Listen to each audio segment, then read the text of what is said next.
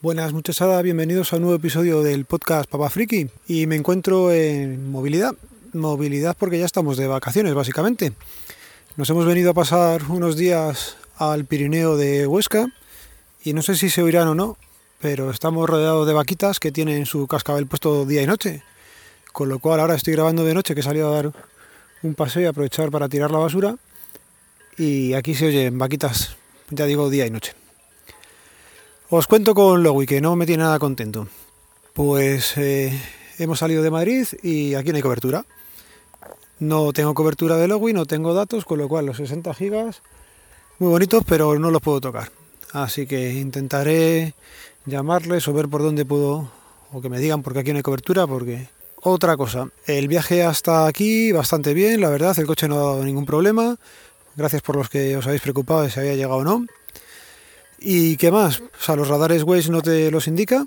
Eh, sigue mostrándolos en pantalla, pero, pero no hay forma de que los diga por voz. Hoy en el grupo de Vidas en Red, eh, un compañero comentaba que había encontrado en un foro de ayuda de Waze eh, la solución y es que por lo visto solamente te los notifica si vas rápido.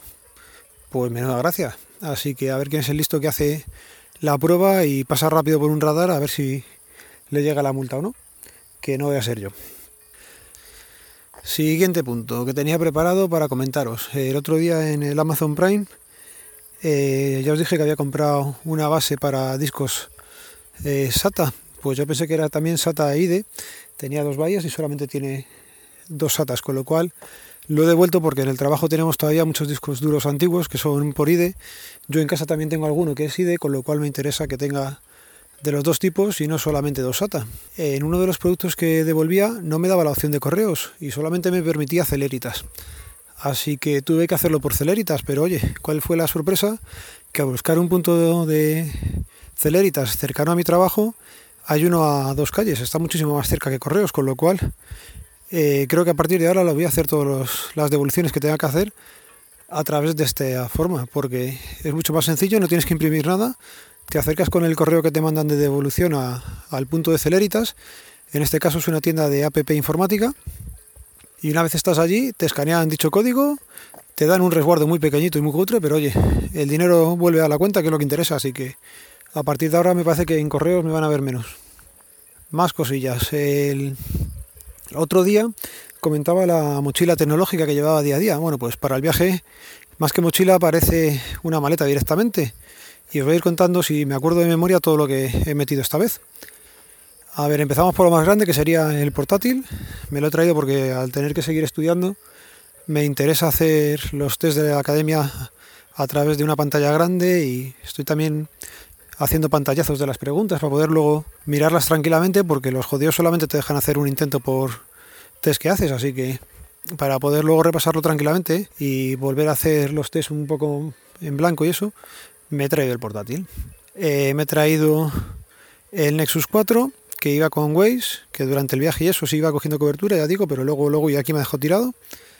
¿Qué más me he traído? La tablet china que compré a los niños, las teclas la he traído, aunque todavía no se la he puesto, pero bueno, venir ha venido.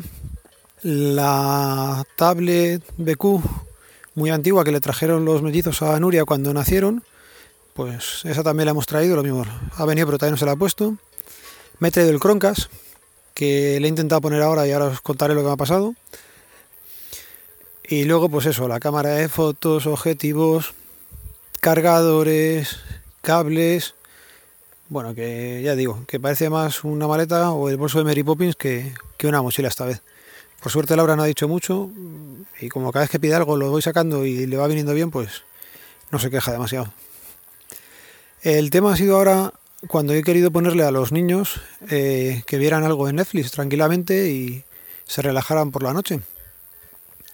Bueno, pues ha sido imposible. La wifi que tenemos en la casa rural, eh, o sea, la proporciona la casa en la que vive la gente de aquí y deben de tener un repetidor, pero vamos, es una mierda el repetidor que tienen, que eso con uno de Xiaomi o con cualquier cosa un poco decente lo tendrían solucionado, pues nada. También el problema deben ser que las casas son de las antiguas y tienen sus muros de, de piedra de dos palmos, con lo cual la señal yo entiendo que se, se quede bastante retenida, pero leñe, por un amplificador. Así que, bueno, centrándolo. He intentado ponerle Netflix a los niños desde mi móvil al Chromecast. Me ha costado la vida configurarlo y no puedo enviarlo porque no, no da para tanto. No, no llega la señal y apenas consigo verlo. Con lo cual, al final se lo he tenido que dejar puesto en mi móvil un rato y luego ya cuando he terminado de usar el portátil se lo he puesto en el portátil uno de los muchos vídeos que tienen por aquí, parece que se ha quedado viendo Bayana, y, y, eso, que no he podido usar tampoco el Chromecast.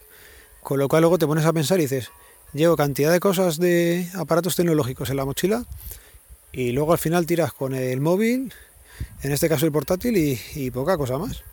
Así que, pero bueno, problemas del primer mundo, chicos, que os voy a contar a vosotros. Y creo que nada más. Ah, bueno, sí, comentaros, en el pueblo en el que estoy tienen ganadería, bastante ganadería, y cuando cambia el, viento de, dirección te deja un perfume bastante curioso y es bastante entretenido oír los comentarios de los niños. Y poquilla cosa más. Eh, comentaros que ha llegado un nuevo podcaster a la ciudad, es Mazinger Astur, y abajo os dejaré en las notas del programa el enlace a su feed eh, dar una oportunidad. La verdad es que la ha cogido con ganas y en dos días ya ha publicado dos episodios, así que para llenar el verano, que muchos podcasters lo han ido dejando, están lógicamente con la familia, pues Mazinger toma el relevo. Y lo voy dejando ya por aquí. No sé si tendré más tiempo para grabar, me podré escapar otro rato o cuando lo podré publicar. Así que ya sabéis, un saludo, nos vemos, nos leemos, nos escuchamos. Adiós.